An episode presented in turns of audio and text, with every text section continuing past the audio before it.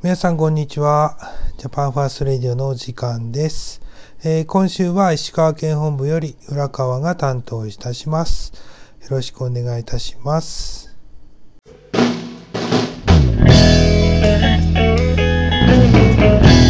このやるせない世の中で何を思って生きよう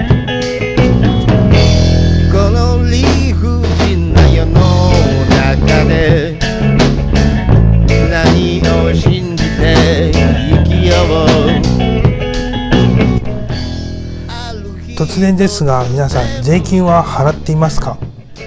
ということでまあ突然すぎてびっくりしたかもしれないですけど、えー今週は税金って何のためにあるのでしょうか？という税金の役割について考えてみたいと思います。この放送は日本第一東北信越の提供でお送りします。まあ私もまあ税理士でもありませんし、会計士でもありませんし、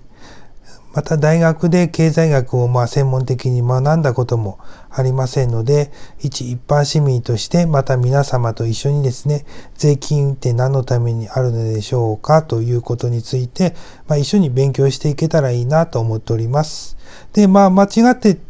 るようなこと言ったりですね、おかしなこと言ってたとしたら、まあ、メールでも、まあ、ダイレクトメール、DM でもいいので、また教えてください。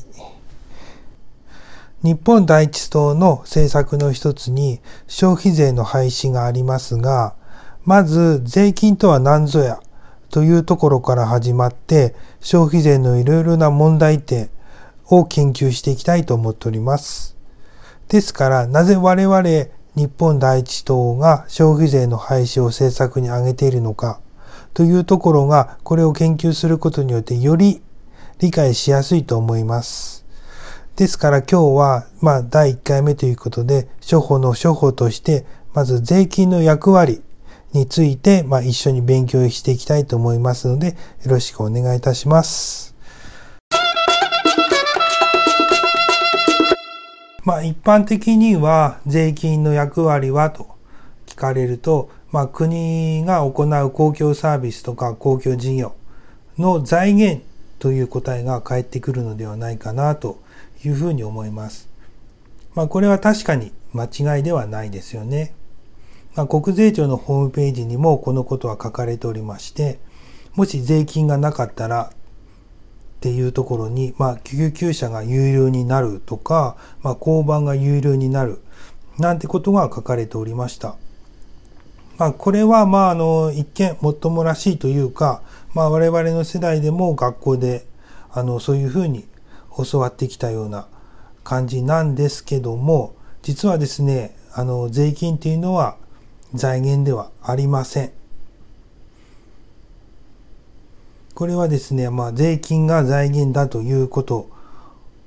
にすると、まあ、ものすごい、まあ、おかしな話というか、矛盾しているところがあるんですよね。それは何かと言いますと、確定申告なんです。確定申告っていうのは、まあ、前年度の所得に対する所得税ですね。所得に対する税金を確定するというのが確定申告なんですけども、まあ、基本的には3月の15日があの締め切りでございまして、まあ、今年なんかは武漢肺炎の影響で4月15日まで1ヶ月間延長されておりましたけども、まあ、これはですね、まあ、今年のことを例に出しますと去年なんで令和2年の1月1日から1月あ12月1月1日から12月31日までの所得に対する税金を確定しましょうっていうのが確定申告なんですよ。ということは、まあ、3令和3年の予算ですね、が、その税額が確定しないと組むことができないので、まあ、4月15日までは予算が確定しないということなんですよ。ていうことはその間1月1日から4月15日の間っていうのはどうするんですかっていう話なんですね。まあ例えばですけども2月に救急車を呼んだということになると予算が確定していないので、まあ、ここは公共サービスが行えないということで、2月に救急車を呼ぶと有料になるんですか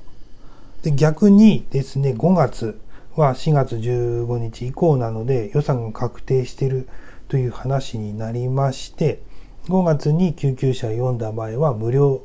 なんですかね。そんなわけないですよね。まあ、あの、予算が確定する、確定しない、そういうことは関係なく、救急車というのは現在、呼べば無料で来てくれるわけなんです。っていうことは、国の財源というのは税金ではないということがこの点からも見えてくるんではないでしょうか。税金の役割ということを学んでいく上で非常に重要なポイントは税金は財源ではありませんということなんです。で、これは今までの概念と180度違うことを私言うとりますので、なかなか受け入れられないかもしれないですけども、まずこの概念、税金イコール財源という概念を壊すことからスタートしましょう。で、えっ、ー、と、まあ、先に答え言ってしまえば、税金の役割っていうのは財源ではなくては何かという話なんですけども、大きく分けて4つあると言われております。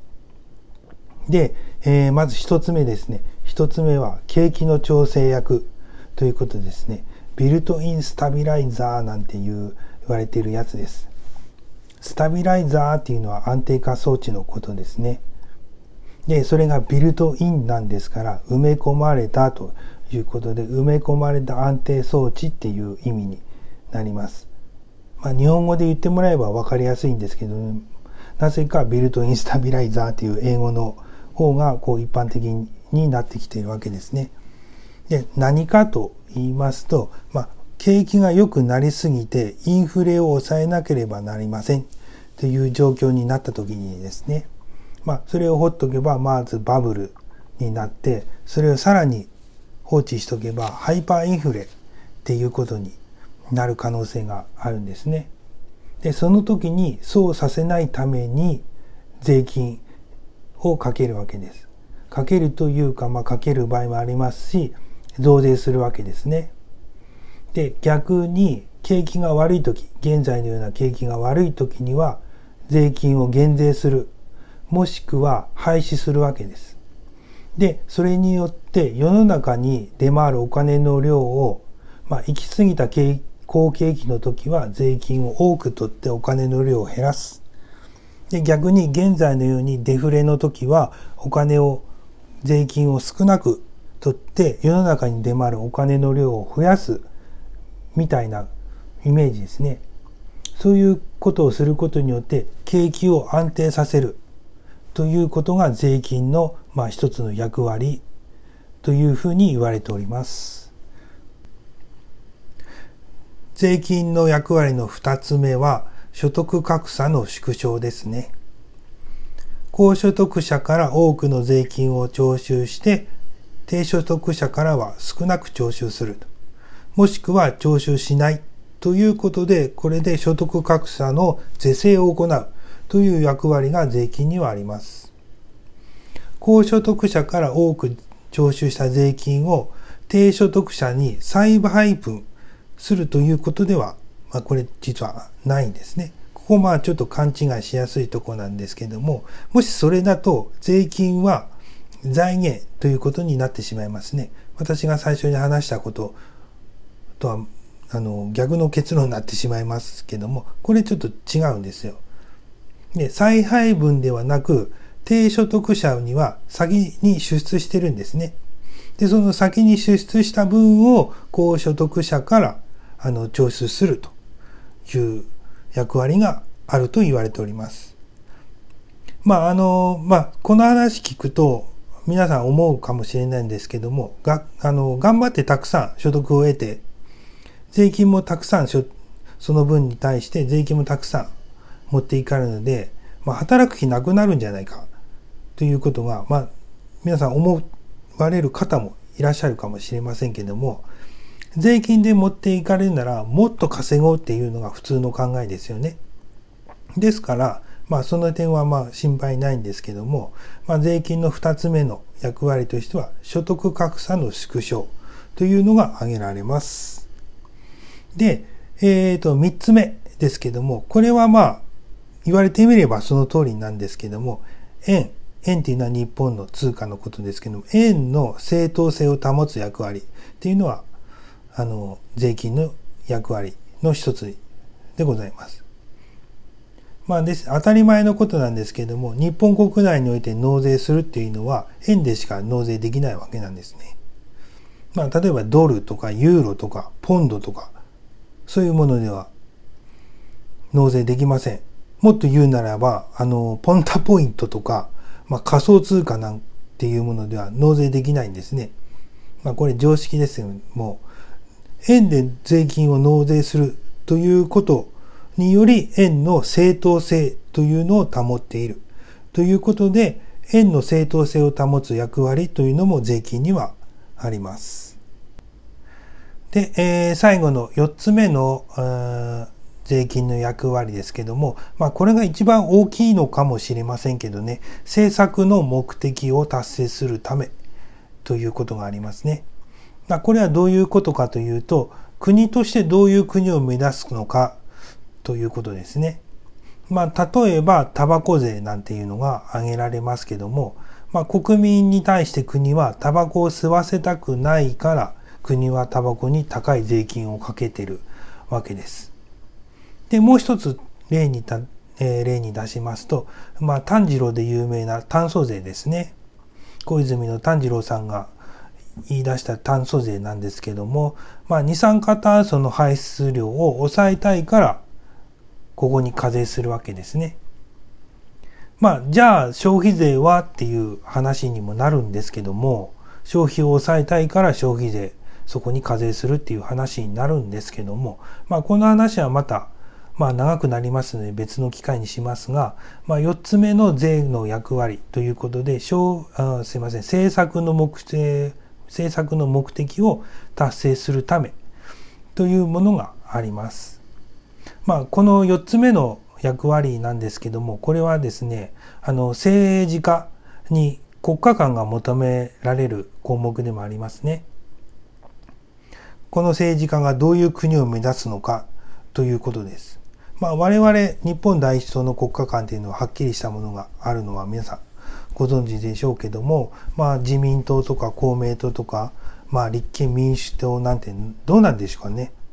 どういう国家観を持った政党なんですかね。